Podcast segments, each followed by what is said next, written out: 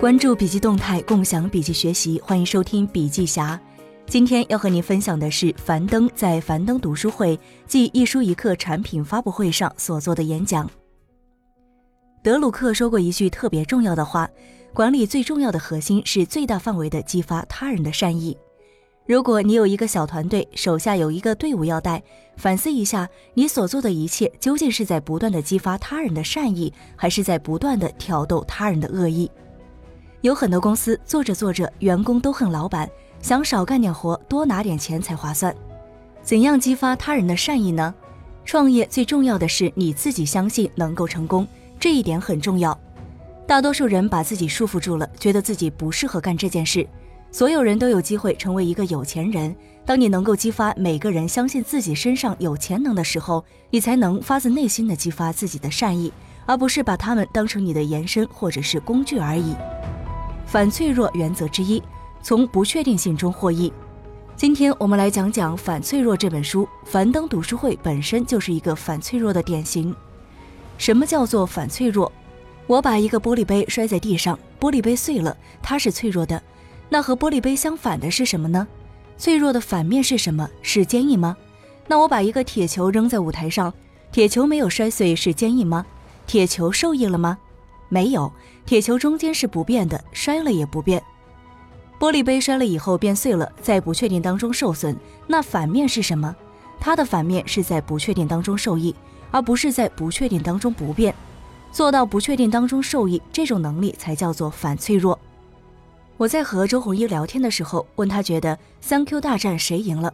他说双赢，两家企业都具备超强的反脆弱能力。那反脆弱体现在哪儿呢？腾讯的反脆弱体现在哪儿？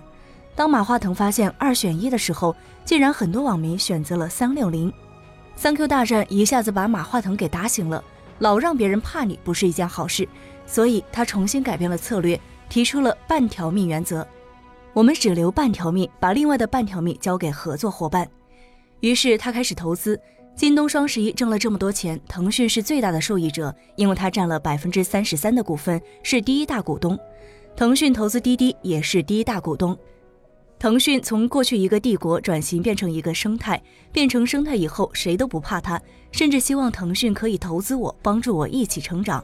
这个就是腾讯反脆弱的表现。一个坏事让它变得更加强大。三六零一样，因为三 Q 大战，周鸿祎差点被抓了起来，但是事情结束之后，他的知名度暴涨，江湖地位上升，双方都受益了。这个就叫做反脆弱的能力。所以，一个人到底能不能赚钱，不在于你读过多少书，不在于获得了什么学位，而在于你是否具有反脆弱能力，这个很重要。反脆弱里有一个重要的原理：系统的稳定性是建立在子系统的不稳定性之上。如果想让公司做得更好，非常重要的一点是，你能不能把每一个员工身上的核能释放出来。你的员工每天是死气沉沉的，忍受一样的度过工作的时间，熬过一周又一周。而是每天都迫不及待的想我今天可以做点什么。在樊登读书会里面，我每次去上海就问一件事：最近有没有十倍增长的可能？难道老板想钱想疯了吗？我为什么要问十倍的增长？因为分分钟都有可能产生十倍的收益。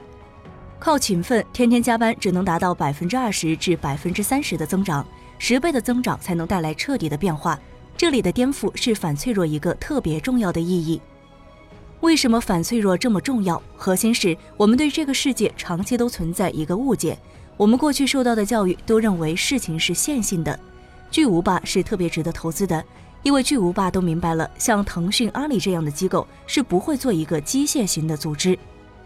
大型组织最大的问题就是脆弱性变得极强，越复杂的组织脆弱性越强。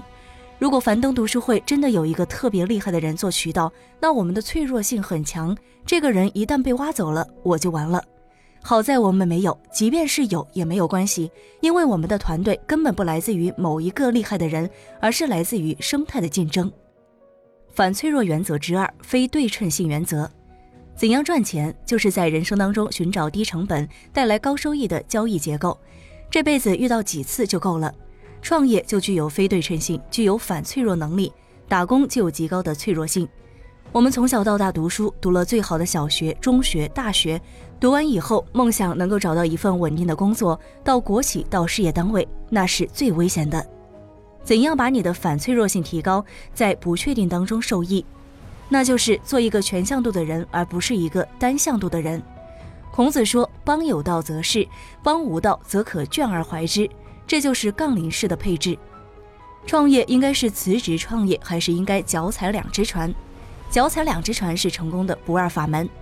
沃顿商学院一个教授专门研究创业成功的大企业家，发现这些人几乎都是脚踩两只船，一边上着大学，一边搞创业。这个单子如果拿得下来就干，如果拿不下来接着读书。我做读书会的时候，在大学当老师，一个月挣六千块钱的工资，一直干到读书会的年收入超过五千万，我才依依不舍地辞了这份工作。我们真的就那么爱占便宜吗？不是的，只有当你能杠铃式配置资源的时候，两边都有力量，你才敢做真正创新的事情。大量的企业十几年都在原地踏步，是因为这个企业是老板的命脉，没有这个企业，老板就死了。所以要创新，老板说不行。分一块业务出去也不行，不敢做任何创新的事情，因为这个是要命的。我做读书会损失了什么？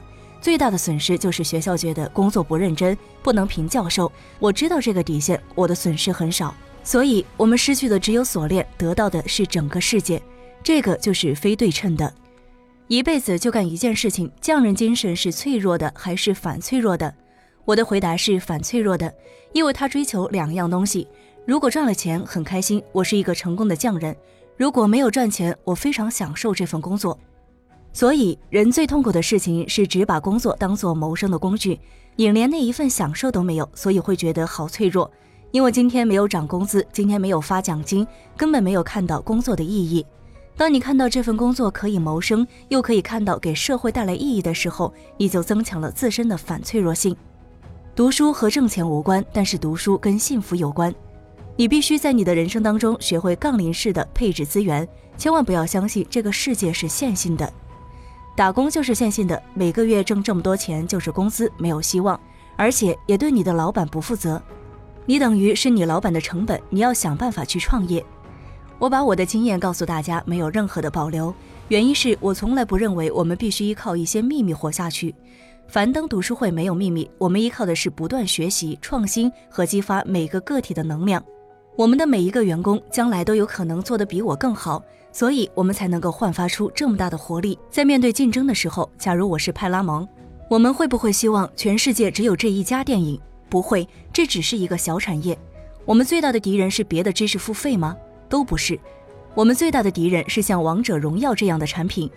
打磨产品最重要的是卖给他，不卖给他，打磨出来的都是骗人的东西。自己打磨的东西拿出来一卖就知道行不行。零到五千猜一个数，猜一个数是几很难猜。但是如果改一下规则，你猜一个数，我告诉你是低了还是高了，大概十分钟就能够猜到。为什么突然变化这么快？因为有了反馈，我给了你反馈，你就能很快的找到那个点。那什么才是好的反馈？千万不要拿一个东西送给周围的同事和朋友，请他们提意见，要有真正的市场反馈。虚荣性指标没用，真正有用的东西是他有没有花钱，用完之后有没有推荐给别人。